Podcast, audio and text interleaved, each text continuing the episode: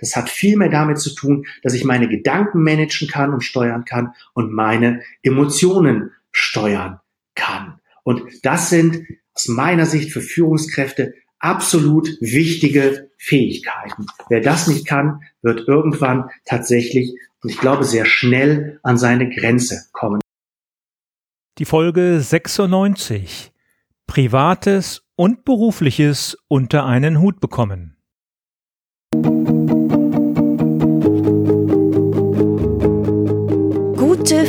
Führung braucht Gespür. Der wöchentliche Podcast für Führungskräfte und Unternehmer. In dieser Sendung geht es um Anregungen, Gedanken und Impulse, mit denen Sie Ihre Führungsaufgaben leicht, schnell, effizient und harmonisch erledigen. Ihr Gastgeber ist wie immer Thomas Reining.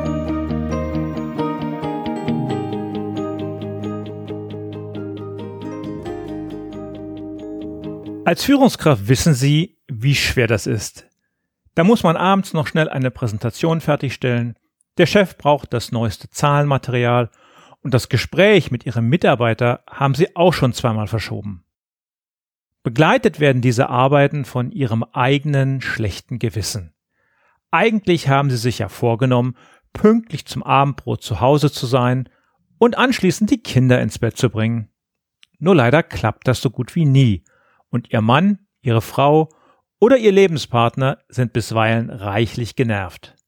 Dem Problem, wie sie ihre Aufgaben unter einen Hut bekommen, hat sich Stefan Mantel in der diesjährigen Führungskräfte-Challenge 2017 gewidmet und die Teilnehmer mit seinen Anregungen begeistert.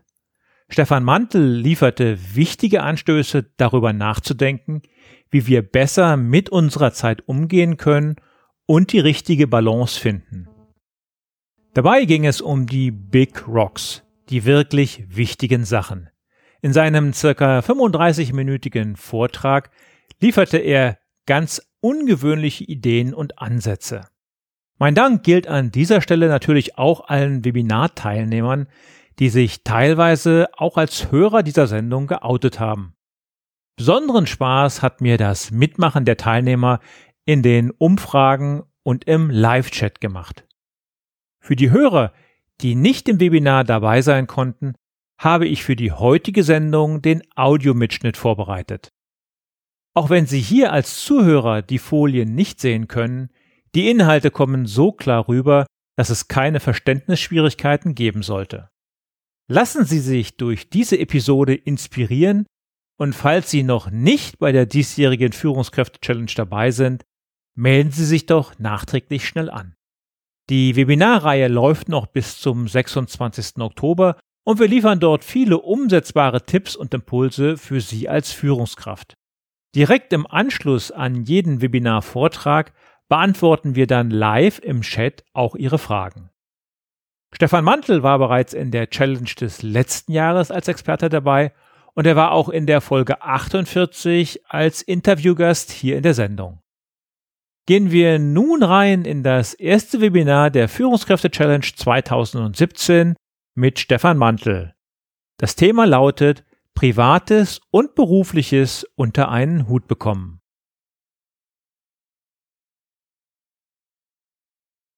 Unser Thema heute Abend, so bekommst du private und berufliche Anforderungen unter einen Hut. Und wenn ich mich mit diesem Thema beschäftige, dann taucht bei mir immer eine Frage auf, nämlich die Frage, wie groß ist dieser Hut eigentlich? Ist es solch ein Hut, wie ihn der junge Mann hier trägt, oder ist es eher dieses Modell? Die Frage nach der Größe des Hutes lässt sich sehr einfach und sehr präzise beantworten. Die Antwort ist nämlich 1440. 1440 Minuten haben wir alle jeden Tag an Größe des Gutes. Und das ist ein relativ faires Gut, muss man mal sagen. Egal, ob du krank oder gesund, arm oder reich, Führungskraft oder nicht Führungskraft, ob du unter 30 oder über 45 bist, du hast jeden Tag 1440 Minuten. Ich möchte euch gern einige Zahlen einiger Untersuchungen zeigen, die Shape-Studie des Mediziners Walter Kromm ähm, hat Führungskräfte befragt. Und 60 Prozent dieser Führungskräfte haben in dieser Studie gesagt, sie hätten gerne mehr Zeit für ihre Kinder. Äh, Xaver sagt gerade ohne Schlaf, ähm, also 1440 Minuten, da musst du den Schlaf schon abziehen. Ja, gute Anmerkung. Ähm, in dieser Studie ähm, sagen 70 Prozent äh, der Führungskräfte, sie hätten gern mehr Zeit für ihre Partnerin. Und man glaubt es kaum, 80 Prozent aller Führungskräfte sagen dort, sie hätten gerne mehr Zeit für sich selbst. Also über drei Viertel aller Führungskräfte haben aus ihrer Sicht zu wenig Zeit für sich selbst. Und da würde mich interessieren, wie erlebt ihr das gerade? Also wie zufrieden bist du im Moment mit deiner Balance zwischen Beruf und Privatem? Wir haben da eine kleine Umfrage vorbereitet. Thomas, wenn du die mal gerade einspielen könntest. Die ist eingespielt. Super, ich danke dir. Teilnehmer können abstimmen. Ah ja, okay. Und ihr seht das Ergebnis. Ein großer Ausschlag bei könnte besser sein, aber ganz okay. Zehn Prozent sagen sehr, sehr zufrieden, zwölf eher zufrieden und unten sehr unzufrieden, fünf und eher unzufrieden. 17 Prozent. Sehr spannend.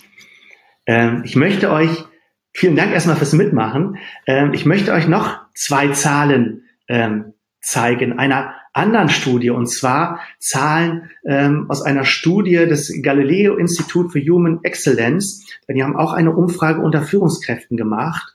Ähm, und dort haben 80 Prozent der Führungskräfte gesagt, sie seien beruflich erfolgreich, aber privat sind sie unzufrieden.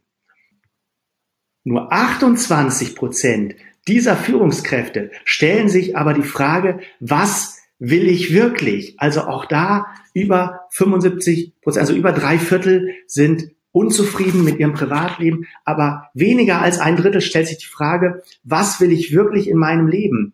Ähm, und das zeigt nochmal, dass Leistungsträger und Führungskräfte da tatsächlich sehr, sehr krisenanfällig sind, was das Privatleben angeht und erst sehr spät, wenn denn überhaupt, ähm, nach ihren eigenen Wünschen fragen. Und wenn wir jetzt zurückgehen zu dieser Frage vom Anfang, also wie bekomme ich Privates und Berufliches unter einen Hut? Wie bekomme ich das alles unter einen Hut? Da muss man sagen, das ist eigentlich die falsche Frage, die wir uns da stellen. Die viel angemessenere Frage wäre wohl eher, was soll überhaupt in meinen Hut hinein? Wenn dir ein Mensch erzählen würde, dass er jeden Tag shoppen geht und so dies und das äh, kauft und sein Geld dafür ausgibt und dir erzählt, dass er zu wenig Geld hat, was würdest du dem sagen? Würdest du dem Tipp geben, wo er billiger einkaufen kann oder wie er mehr Geld verdient? Wahrscheinlich nicht. Wahrscheinlich würdest du ihn fragen, ob er das alles wirklich braucht. Und ich glaube, das ist auch im Sinne von Balance zwischen beruflichen und privaten die richtige Frage.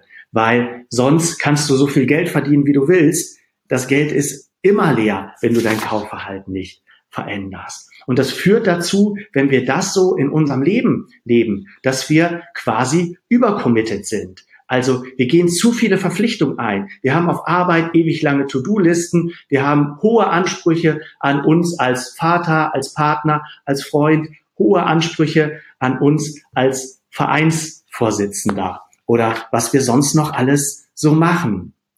Die Frage ist also eher, was muss in meinem Leben Platz finden, damit ich zufrieden bin? Und zwar heute und in der Retrospektive am Ende meines Lebens. Zumal man ja auch sagen muss, dass dieses Schlagwort Work-Life-Balance, was man ja dauerhaft hört, ähm, sowieso aus meiner Sicht Bullshit ist, ja, weil da kriegst du als Führungskraft sowieso keine Balance hin. Wenn ich dieses Wort schon höre, ähm, da hat man ja direkt ein schlechtes Gewissen und ein schlechtes Gefühl, weil man dauerhaft das Gefühl hat, ich arbeite dann doch irgendwie dauerhaft zu viel. Ja, und da finde ich diese Frage tatsächlich sehr viel hilfreicher. Was muss in meinem Leben Platz finden, damit ich zufrieden bin? Oder andersrum gesagt, wie kriege ich da eine gute Tauschqualität hin ähm, im Vergleich? Ich tausche meine Zeit gegen Erfahrungen, gegen Erlebnisse. Gerald Hüther hat einmal gesagt, die meisten von euch werden ihn kennen, äh, Gehirnforscher, die meisten Menschen haben kein Zeit, sondern ein Gewichtungsproblem. Ja? Das heißt, wir machen uns viel zu wenig Gedanken darüber, was ist mir wichtig in meinem Leben und was ist vielleicht für mich nicht so wichtig. Ich weiß nicht, ob ihr Mario Barth werdet ihr kennen, der hat ja dieses Übersetzungsbuch, Wörterbuch geschrieben, Mann, Frau, Frau, Mann. Ich werde irgendwann mal ein Buch schreiben, so sagt man das umgangssprachlich versus das ist wirklich damit gemeint. Und als allererstes wird da dieser Satz stehen, dafür habe ich keine Zeit, das sagt man ja gerne mal so. Und die wirkliche Übersetzung wird dann sein, im Moment setze ich meine Prioritäten anders. Im Moment möchte ich mir dafür keine Zeit nehmen. Das klingt jetzt provokant, kann ja jeder mal für sich drüber nachdenken, ob das nicht manchmal tatsächlich stimmt. Ich glaube, wir täten gut daran, da ehrlich mit uns umzugehen. Es gibt so ein paar Denkfallen und Illusionen, die uns immer wieder davon abbringen, dass wir unser Leben in Balance halten zwischen privatem und beruflichem. Und vier möchte ich hier mal eben äh, vorstellen.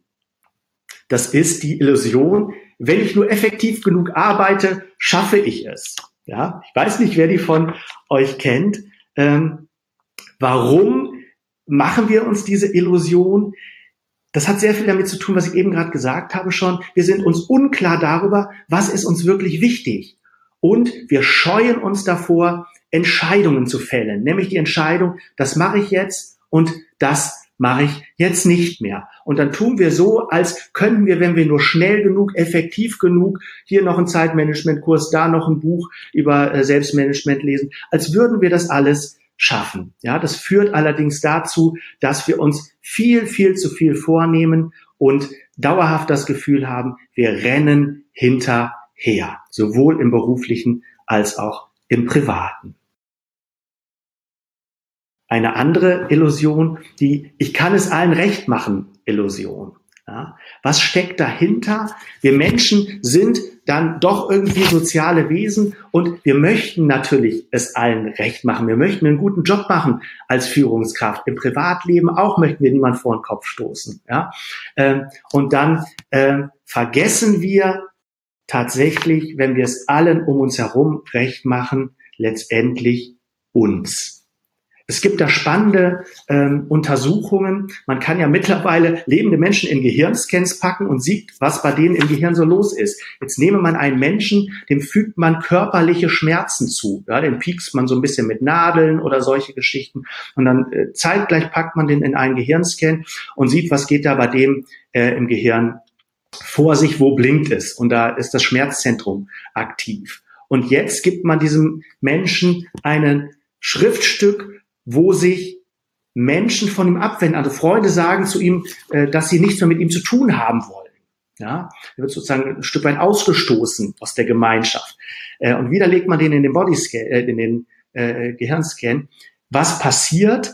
Dasselbe Areal ist aktiv. Also äh, es macht unserem Gehirn dieselben Schmerzen, wenn ich ihm körperliche Schmerzen zuführe, als wenn ich ihm soziale Schmerzen äh, zuführe. Das ist mittlerweile auch ein Begriff, der soziale Schmerz. Und wir probieren den zu vermeiden, logischerweise. Ja? Vergessen aber uns dadurch und verheddern uns immer mehr. Eine weitere Illusion. Wenn ich erst, mh, dann wird es besser. Das kann man jetzt, die drei Punkte kann man ersetzen durch Rente, dieses Projekt geschafft habe, den neuen Job habe, ja, dann wird es besser auch bekannt unter der Illusion, das ist ja nur für eine gewisse Zeit so, dann wird es besser. Ich glaube, wir machen uns da etwas vor. Und zwar, weil das erstmal sehr bequem ist. Wir müssen nämlich nichts verändern. Wenn wir darauf hoffen, dass es im Außen dann schon anders wird, dann sind wir selbst gar nicht mehr gefordert. Ich glaube allerdings, dass diese Selbstführung, dieses Selbstmanagement mittlerweile die absolut wichtigste Schlüsselqualifikation ist. Und wenn du jetzt das Gefühl hast, mein Führungsjob ist so anstrengend, ich habe jetzt gar keine Zeit für Privatleben, dann ist es genau jetzt die Zeit, da was dran zu verändern. Ich frage Führungskräfte immer, ähm, die mir sagen, es ist, ja, das geht schon bei, aber im Moment ist es richtig schlimm. Willst du in fünf Jahren noch das Leben leben, was du gerade lebst? Und wenn die dann Nein sagen, dann kann man nur sagen, dann entwerfe jetzt einen Plan, wie du es verändern kannst und warte nicht darauf, dass das Projekt zu Ende ist. Weil wenn dieses Projekt zu Ende ist, dann kommt das nächste Projekt. Das wisst ihr wahrscheinlich genauso gut wie ich. Und eine vierte Illusion will ich eben noch kurz nennen, die ich bin nicht, ich kann nichts machen und bin ein Opfer der Umstände Illusion. Ja, wenn sich mein Chef endlich mal verändern würde, dann könnte ich. Ja, ist der Feind im Außen erstmal identifiziert, lebt sich's im Innern sehr viel leichter. Das funktioniert in der Politik und das funktioniert auch rein psychologisch bei uns. Das Problem dabei ist, wir suchen die Lösung an der falschen Stelle. Wir suchen die Lösung im Außen. Viel hilfreicher wäre es, sie bei uns zu suchen, weil auch unter diesem ominösen Chef gibt es Kollegen, die es eben schaffen, sich da anders abzugrenzen. Und mich würde interessieren, auch da haben wir eine kleine Umfrage vorbereitet. Welche diese vier Illusionen trifft denn auf dich am ehesten zu? Thomas hat sie schon netterweise eingespielt. Jetzt bin ich sehr gespannt. Wir haben die Umfrage, welche dieser Illusionen trifft am ehesten auf dich zu? Und das Ergebnis ist, wenn ich nur effektiv genug arbeite, schaffe ich es, sagen 30 Prozent.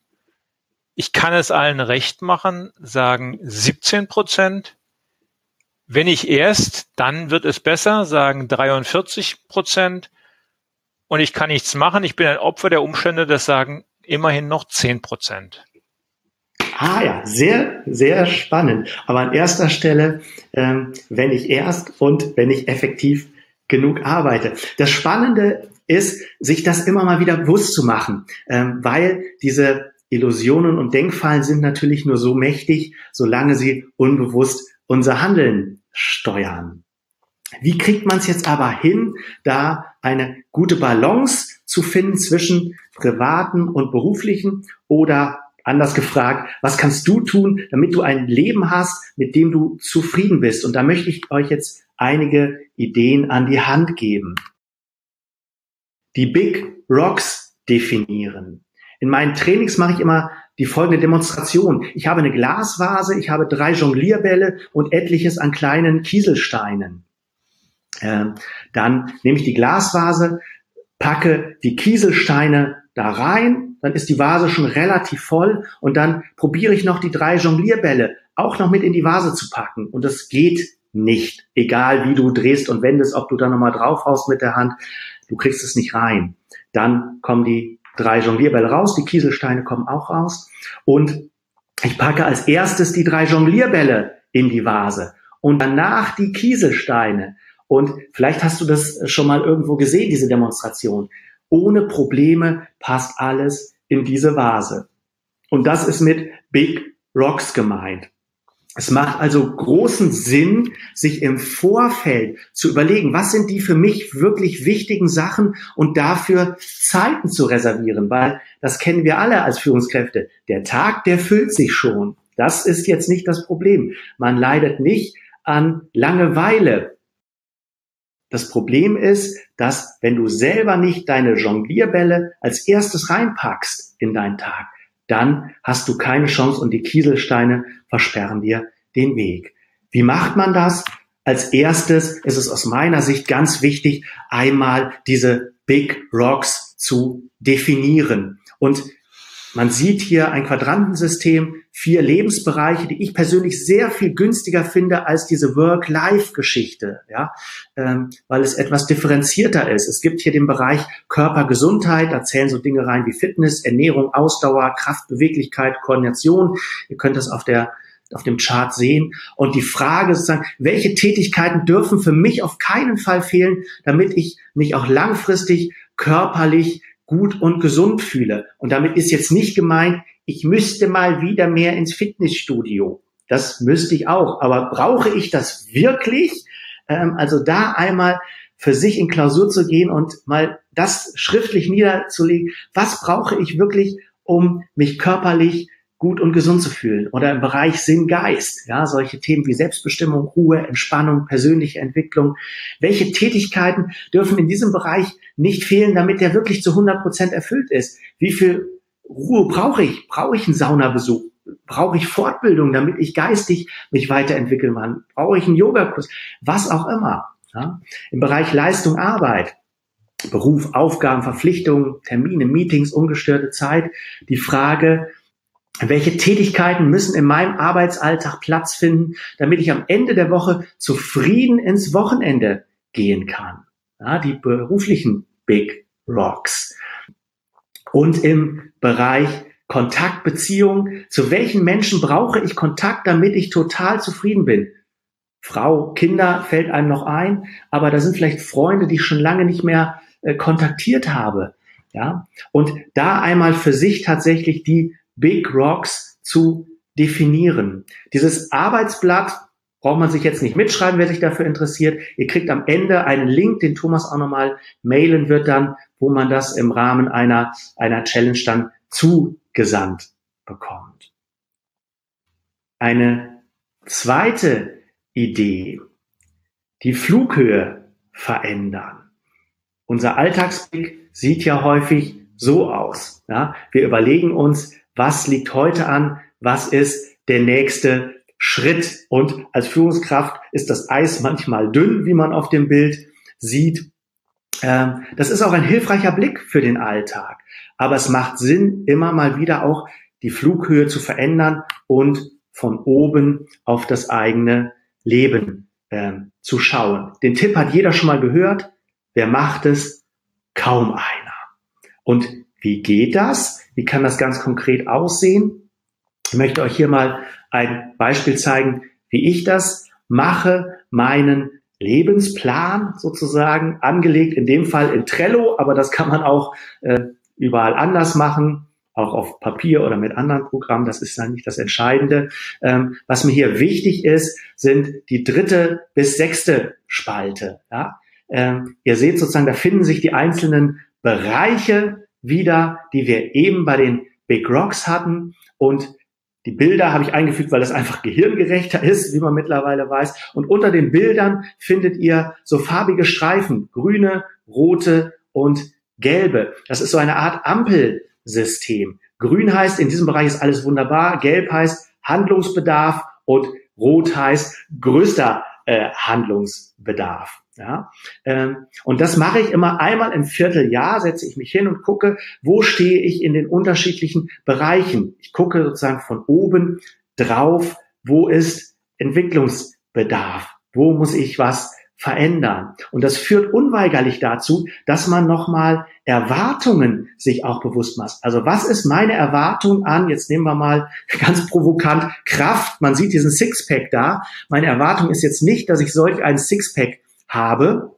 Ähm, aber da bin ich im Moment mit unzufrieden. Also gibt es da ganz klare ähm, andere Handlungen, als ich das bisher getan habe, während in anderen Bereichen sich das im gelben Bereich oder im grünen Bereich befindet. Was ist noch hilfreich aus meiner Sicht, um etwas Abstand vom Alltag zu kriegen? Ich weiß nicht, wer von euch die Bucketlist oder Löffelliste kennt ist entstanden aus dem Film Das Beste kommt zum Schluss. Ähm, ein Mensch bekommt eine Diagnose, ähm, dass er nicht mehr lange leben wird und er überlegt sich und schreibt sich eine Liste auf, was möchte ich in meinem Leben noch erleben. Ja, jetzt haben wir hoffentlich keiner von uns eine Diagnose hier. wo der Tod unmittelbar bevorsteht. Aber Veit Lindau hat mal gesagt, wenn wir auf die Welt kommen, kommen wir alle mit einer äh, tödlichen Krankheit auf die Welt und die heißt Tod. Also auch unser Leben ist begrenzt und es macht aus meiner Sicht großen Sinn, sich solch eine Löffelliste, der Name kommt daher, das ist die Liste, die du abgearbeitet haben willst, bevor du den Löffel abgegeben hast, sich solch eine Löffelliste zu machen. Ja, ähm, das ist auf der weiter rechten Seite meines Lebensplans auch. Das ähm, habe ich jetzt aber mal nicht äh, abfotografiert vom äh, Bildschirm. Ja, aber da sind so Dinge, ähm, stehen da drin wie, was oder wer möchte ich sein? Was möchte ich sehen noch in meinem Leben? Was möchte ich machen in meinem Leben? Oder was möchte ich haben, wenn das für den einen oder anderen auch von Relevanz ist? Ja, was möchte ich besitzen? Ich habe diese Liste das erste Mal gemacht, da war ich Mitte 20 und auch ich hatte damals eine Krebsdiagnose, alles gut heute, Tutti, mir geht's mit 41 besser denn je, das passt schon, aber da habe ich mitgekriegt, das Leben ist endlich. Ja, und das ist, ich wünsche hier niemand Krebs, aber das ist eine Erfahrung, die für mich zumindest sehr, sehr hilfreich war. Wenn wir jetzt noch mal höher gehen und vielleicht nicht nur aufs Hochhaus und klettern, sondern in den Flieger uns setzen, kann es sehr hilfreich sein, das Ganze vom Ende her zu denken. Ja? Wenn du ein Haus bauen möchtest, dann überlegst du ja auch nicht, in welchem Baumarkt fahre ich jetzt, welche Latten muss ich holen, welche Fliesen kaufe ich, sondern was machst du? Du überlegst erstmal, wie soll das Haus am Ende aussehen? Also, wo soll es stehen? Wie viel Zimmer brauche ich? Wie viel Stockwerke soll es haben? Da ist das völlig normal. Und dann überlege ich mir im Nachgang erst, äh, was für Gewerke brauche ich denn? Ja, was für Material brauche ich? Und wenn man das jetzt mal aufs Leben überträgt, und das soll jetzt nicht makaber klingen oder so, es ist sehr hilfreich. Was steht am Ende des Lebens? Die Beerdigung. Und nahezu alle erfolgreichen Menschen, wenn du dir mal Biografien anhörst oder durchliest, machen diese Übung, haben sie einmal gemacht oder machen sie sogar regelmäßig. Ja, die Übung ist die folgende.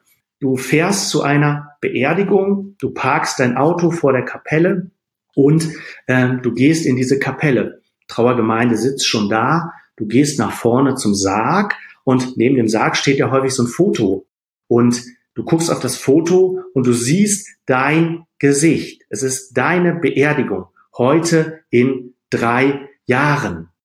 Du gehst zurück zu den Sitzen, da wo die anderen Leute auch sitzen, und dann guckst du ins Programm und du siehst, es werden vier Leute werden hier gleich während der Trauerfeier reden. Dein Kind, deine Frau, ein Freund und ein Mitarbeiter. Was möchtest du, dass diese vier Leute in drei Jahren bei deiner Beerdigung sagen? Das ist eine harte Geschichte, wenn man sich da wirklich mal reinversetzt. Ähm, aber es hilft einem sehr, sich auf das Wesentliche zu fokussieren. Das ist keine Frage sozusagen, was ist eine Nebensächlichkeit und was ist keine Nebensächlichkeit. Da wird es einfach sehr, sehr klar. Und mich würde interessieren, und auch dazu haben wir eine Umfrage vorbereitet, wer von euch hat diese Übung schon mal gemacht. Thomas, magst du einmal die Umfrage einspielen? Super, danke. Sechs Prozent der Teilnehmer haben diese Übung schon mal gemacht. 94 Prozent haben sie noch nicht gemacht. Wunderbar. Vielen Dank für eure Ehrlichkeit. Ähm, das Ganze ist umso spannender. Ähm, ich weiß nicht, wer von euch Bronnie Ware kennt. Die hat ein Buch geschrieben. Das ist eine Palliativschwester. Die hat ein Buch geschrieben. Darüber, was sterbende Menschen am Ende ihres Lebens äh, am meisten bereuen. Das hat sie halt den besprochen und es dann niedergeschrieben. Und da möchte ich euch die Top 5 eben mal äh, zeigen. An Top 1 sagen Menschen, das, was sie am meisten bereuen, ist, ich wünschte, ich hätte den Mut aufgebracht, mein eigenes Leben zu führen. An Platz 2, ich wünschte, ich hätte nicht so viel gearbeitet. Das hat witzigerweise keiner gesagt. Ich war viel zu wenig im Beruf. An Platz drei, ich wünschte, ich hätte den Mut gehabt, meine Gefühle zu zeigen. An Platz vier, ich wünschte, ich wäre mit meinen Freunden in Kontakt geblieben. Und an Platz fünf, ich wünschte, ich hätte mir erlaubt, glücklicher zu sein. Und mein junge Führungskräfte lernen von erfahrenen Führungskräften. Wieso soll man nicht auch von erfahrenen Menschen was mitnehmen, die am Ende ihres Lebens auf ihr Leben schauen dann?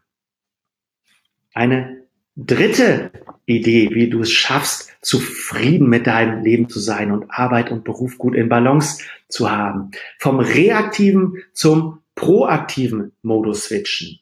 Ich erlebe im Moment eine Zeit, wo wir alle nahezu dauerhaft, wenn wir nicht aufpassen, im Reaktionsmodus sind. Es gibt Handys, wir sind dauerhaft erreichbar. Es gibt Push-Nachrichten bei WhatsApp. Es gibt Mails, die man von überall empfangen kann. Wenn wir nicht aufpassen, dann reagieren wir nur noch. Das ist aus meiner Sicht aber nicht Aufgabe von Führungskräften und es führt auch nicht dazu, dass wir zufrieden mit unserem Leben sind. Aus meiner Sicht ist es exorbitant wichtig, sich produktive Freiräume zu schaffen, in denen du bestimmst, was getan wird.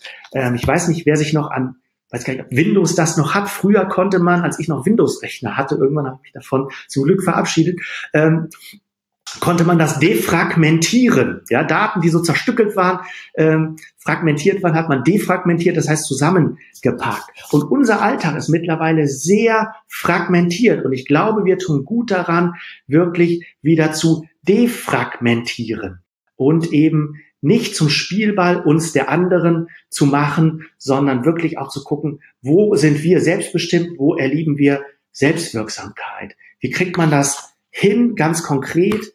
Ich kenne niemand, aber tatsächlich niemand, der sagt, ich bin zufrieden mit der Balance zwischen beruflichen und privaten, der keine Termine mit sich selbst macht. Ja, das fängt an bei solchen Geschichten wie die meisten werden es kennen. Wochenplanung, Wochenrückblick, um da einfach deine Big Rocks für die nächste Woche einzuplanen. Und das hört auf bei solchen Dingen wie Vierteljahres- oder Jahresplanung und Reviews. Ja, ich hatte es angedeutet, diesen Lebensplan gucke ich mir einmal im Quartal, einmal im Vierteljahr wirklich an und schaue, wo stehe ich da? Ja, Viele von euch betreiben vielleicht eine Jahresplanung. Ja, ich bin immer sehr erstaunt, erlebe ich gar nicht so selten, dass Führungskräfte sagen, ja, wann ich meinen Urlaub nehme, weiß ich noch nicht. Ich muss mal gucken, äh, was so im Jahr über passiert. Ja, die haben natürlich regelmäßig 20, 30 Urlaubstage, die die vor sich herschieben. Aber das ist ja klar. Ja, also da nochmal zu gucken, wo kannst du Termine für dich selbst dir setzen? Und wenn mir jetzt erzählt, dafür habe ich keine Zeit, dem kann man nur sagen, auch wenn das böse klingt, die Zeit hat man nicht, die nimmt man sich oder man nimmt sie sich eben nicht. Und beides ist ja in Ordnung, bloß du wirst wahrscheinlich nicht zufrieden sein mit deiner Balance, wenn du das nicht tust. Eine letzte Idee noch zu diesem Thema vom Abschalten zum Umschalten. Abschalten von der Arbeit ist ein Riesenthema aus meiner Sicht. Ja, wenn ich auf Arbeit sitze, habe ich ein schlechtes Gewissen, weil ich wollte heute Abend, habe ich mich eigentlich mit meiner Frau verabredet. Wenn ich zu Hause bin, dann denke ich noch an die Arbeit. Ich bin also gedanklich nicht dort, wo ich jetzt gerade bin. Das kennen wir, unser Alltagsblick. Und da geht es darum, jetzt nicht in die Höhe zu gehen, sondern in die Tiefe, also in den Flow oder wie es jetzt so schön äh, neudeutsch heißt, ins Deep Work. Das Buch dazu sei sehr empfohlen. Also es geht darum, da gedanklich zu sein, wo du auch körperlich bist. Ja? Es geht um Fokussieren auf das Hier und Jetzt. Und das hat wenig mit Esoterik zu tun. Das hat viel mehr damit zu tun, dass ich meine Gedanken managen kann und steuern kann und meine Emotionen steuern kann. Und das sind aus meiner Sicht für Führungskräfte absolut wichtige Fähigkeiten. Wer das nicht kann, wird irgendwann tatsächlich und ich glaube sehr schnell an seine Grenze kommen. Da gibt es etliche Techniken. Zum Schluss möchte ich euch eine davon an die Hand geben. Und zwar das Denken lenken. Gut geklaut von Christian Brehm. Ich möchte mich nicht mit fremden Federn schmücken und etwas adaptiert. Das sind vier Schritte, die sehr hilfreich sind. Die klingen sehr albern, wenn man das jetzt hört. Man muss aber dazu sagen, es finden vor allen Dingen die Leute albern, die ähm, das noch nie ausprobiert haben. Die Leute, die das machen, sagen, Hammer, absolut geil. Ja? Ähm, Schritt eins, wenn du merkst, du bist gedanklich irgendwie noch auf Arbeit, während du zu Hause bist und es steigt so der Ärger hoch, weil dein Mitarbeiter hat wieder nicht das getan, was du äh, ihm gesagt hast. Nichts tun, sich selbst mit Vornamen ansprechen, stopp. Also in meinem Fall, Stefan, stopp. Und das kann ich mir innerlich sagen. Das trainierst du 14 Tage, drei Wochen, bis das absolut safe ist. Ja, also jedes Mal, wenn du merkst, da kommt wieder die Wut auf, Stefan, stopp. Der zweite Schritt, LMAA, das kennt der ein oder andere vielleicht äh, aus dem Deutschunterricht, hier ist, ist was anderes gemeint. Lächel mehr als andere. Man weiß mittlerweile, dass wenn wir schlechte Stimmung haben, wir eine bestimmte Körperhaltung einnehmen. Vielleicht kennt der ein oder andere dieses Peanuts-Comic. Ja, wenn wir deprimiert sind, gucken wir nach unten, die Mundwinkel hängen. Ähm, es gibt da also ein Mechanismus vom Gehirn zur Physiologie, zum Körper. Das Ganze funktioniert witzigerweise auch andersrum. Das heißt, wenn du schlechte Laune hast und du fängst an zu lächeln und guckst so, in Berlin sage ich immer den Leuten, guck so erster Stock, äh, unterkante Fenster. Du machst das fünf Minuten, dann hast du danach unweigerlich bessere Laune. Und das ist dieser zweite Schritt hier, LMAA, also lächel. Als dritter Schritt der APE, Anti-Pepperoni-Effekt. Du fragst dich, bin ich oder ist jemand anders tot oder akut vom Tode bedroht? Jetzt denkst du dir vielleicht, das ist eine alberne Frage. Stell die dir wirklich und guck mal, was die mit dir macht. Ja, weil die nimmt der Situation die Schärfe. Ähnlich wie wenn du eine Peperoni gegessen hast und Milch danach trinkst. Und dann als viertes die Fokusfrage, weil deine Aufmerksamkeit wird der Frage folgen. Du fragst dich, was mache ich jetzt und du fragst dich nicht, warum ist der Mitarbeiter so doof? Was habe ich da schon wieder versemmelt? Was hat der denn versemmelt? Wieso ist das so? Ja, das sind alles Fragen, da kommst du in Gedankenschleifen. Frage dich, was mache ich jetzt? Und dann überlegst du dir drei Optionen, die du tun kannst. Probier das mal aus und du wirst merken, wenn du das drauf hast, du bist sehr viel fokussierter, du steigst nicht mehr so in Ärger oder Wut. Kannst du jetzt tun, wenn du sagst, ich will noch ein bisschen besser die Balance hinkriegen, ich will zufriedener mit meinem Leben sein? Ich möchte dir drei erste Schritte an die Hand geben. Möglicher erster Schritt, nimm einen kleinen Schritt, einen mini kleinen Schritt, der für dich möglichst wenig Aufwand bedeutet und der wenig Widerstände erwarten lässt. Ja? Führungskräfte fragen auch, was, was würden sie richtig, richtig gerne tun, wenn sie, wo haben sie richtig Bock drauf? Ähm, eine kleine Geschichte. Dann hat mir letztens gesagt, ich, oh, in eine Sauna hätte ich mal richtig Bock wieder drauf. Habe ich gesagt, tragen Sie sich's ein. Ein Termin im nächsten Monat, wo Sie in eine Sauna gehen. Hat er sich eingetragen in den Kalender. Ähm, habe ich ihn gefragt, wie wahrscheinlich ist das, dass Sie das machen? Hat er gesagt, ja, wie, was heißt das? Frage. Natürlich, das ist 100 Prozent. Ich habe es mir jetzt ja eingetragen und das kriege ich dann schon hin. Als Führungskraft bin ich schon so selbstbestimmt, dass ich wohl mal einen Tag auch abends in eine Sauna kann. Ja, ähm, aber so ist das. Der ist die letzten fünf Jahre nicht in die Sauna gegangen, aber eben nachdem er es sich eingetragen hat, natürlich. Also welchen kleinen Schritt kannst du gehen, der möglichst wenig Aufwand bedeutet und wenig Widerstände erwarten? Ein anderer Schritt für diejenigen, die sagen, das ist mir zu easy, finde den Game Changer. Ja, die Theorie dahinter, es gibt viele Gründe für eine erfolgreiche Karriere. Für ein persönliches Scheitern sind in der Regel nur ein, zwei Dinge verantwortlich. Da steckt der Gedanke dahinter, wenn du eine Blume hast, die braucht ein paar Dinge. Die braucht Wasser, die braucht Sonne und die braucht Nährstoffe. Wenn die jetzt keine Sonne hat, dann kannst du die so viel gießen, wie du willst. Das nützt nichts. Wenn die kein Wasser hat, dann kannst du so viel Sonne draufknallen, wie du willst. Das nützt nichts. Also, wo ist sozusagen der Engpass, der dich behindert, der dich ausbremst? Da muss man sich aber mal eine Stunde, anderthalb Zeit nehmen, das vielleicht auch mal mit einem Kumpel oder einem externen Coach besprechen. Ja? Aber der Gewinn ist natürlich exorbitant. Oder die dritte Möglichkeit, definiere deine perfekte Woche. Also die Frage, wie sieht eine Woche aus, von der du sagen kannst, so und nicht anders möchte ich meine Zeit nutzen. Das war der Vortrag von Stefan Mantel im Rahmen der Führungskräfte Challenge 2017. Stefan Mantel hatte zu diesem Webinar auch ein Geschenk mitgebracht. Und wenn Sie als Hörer sehr schnell sind, können Sie sich dieses Geschenk ebenfalls sichern. Den Link dazu finden Sie in den Shownotes unter www.gute-führung-braucht-gespür.de Folge 96. Ebenso finden Sie dort auch den Anmeldelink für die verbleibenden Webinare. Kommen Sie mit dazu, es lohnt sich. Damit verabschiede ich mich. Bleiben Sie gesund oder werden Sie gesund. Ich wünsche Ihnen eine gute Woche bis zur nächsten Episode oder vielleicht sogar bis zum nächsten Webinar. Ihr Thomas Reining. Und zum Abschluss darf natürlich auch das Zitat der Woche nicht fehlen. Heute kommt es von Jacques Tati. Gehe in deiner Arbeit auf, nicht unter.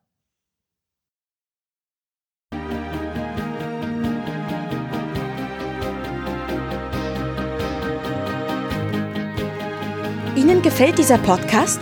Dann bewerten Sie ihn doch mit einer Sternebewertung und Rezension in iTunes. Dies hilft einerseits, diese Sendung weiter zu verbessern und sie darüber hinaus für andere noch sichtbarer zu machen. Besuchen Sie auch den Blog Gute Führung braucht Gespür.de und schauen Sie, was es dort noch Spannendes für Sie zu entdecken gibt. Denken Sie immer daran, Sharing ist Caring und teilen Sie den Link zu dieser Sendung mit anderen Interessierten. Das war die heutige Ausgabe von Gute Führung braucht Gespür. Vielen Dank fürs Zuhören und eine schöne Zeit für Sie.